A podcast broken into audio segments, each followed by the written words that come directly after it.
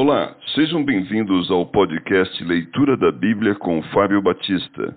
A minha oração é que Deus fale ao seu coração por meio da Bíblia Sagrada.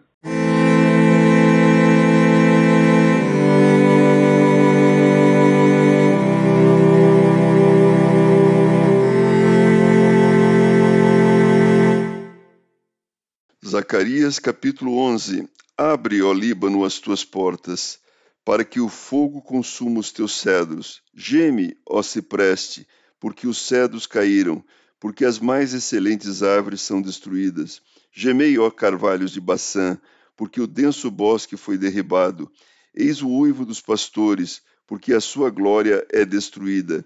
Eis o bramido dos filhos de leões, porque foi destruída a soberba do Jordão a parábola do bom pastor.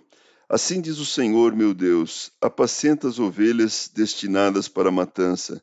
Aqueles que as compram matam-nas e não são punidos. Os que as vendem dizem: Louvado seja o Senhor, porque me tornei rico, e os seus pastores não se compadecem delas. Certamente já não terei piedade dos moradores desta terra, diz o Senhor. Eis, porém, que entregarei os homens cada um nas mãos do, seus, do seu próximo e nas mãos do seu rei. Eles ferirão a terra, e eu não os livrarei das mãos deles. Apacentai, pois, as ovelhas destinadas para a matança, as pobres ovelhas do rebanho. Tomei para mim duas varas, a uma chamei graça, a outra união, e apacentei as ovelhas, dei cabo dos três pastores no mês. Então perdi a paciência com as ovelhas e também elas estavam cansadas de mim. Então disse eu: Não vos apacentarei. O que quer morrer, morra. O que quer ser destruído, seja. E os que restarem, coma cada um a carne do seu próximo. Tomei a vara chamada graça e a quebrei, para anular a minha aliança, que eu fizera com todos os povos. Foi, pois, anulada naquele dia, e as pobres do rebanho que fizeram caso de mim reconheceram que isto era a palavra do Senhor. Eu lhes disse: Se vos parece bem, dai-me o seu salário, e se não, deixai-o. Pesaram, pois, por meu salário trinta moedas de prata.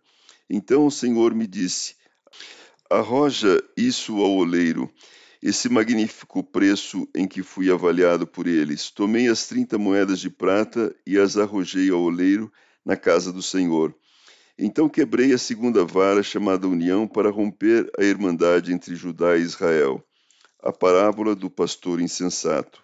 O Senhor me disse: Toma ainda os petrechos de um pastor insensato, porque eis que suscitarei um pastor na terra, o qual não cuidará das que estão perecendo, não buscará a desgarrada, não curará a que foi ferida, nem apacentará a sã, mas comerá a carne das gordas e lhes arrancará até as unhas Ai do pastor inútil que abandona o rebanho. A espada lhe cairá sobre o braço e sobre o olho direito. O braço completamente se lhe secará, e o olho direito de todo se escurecerá.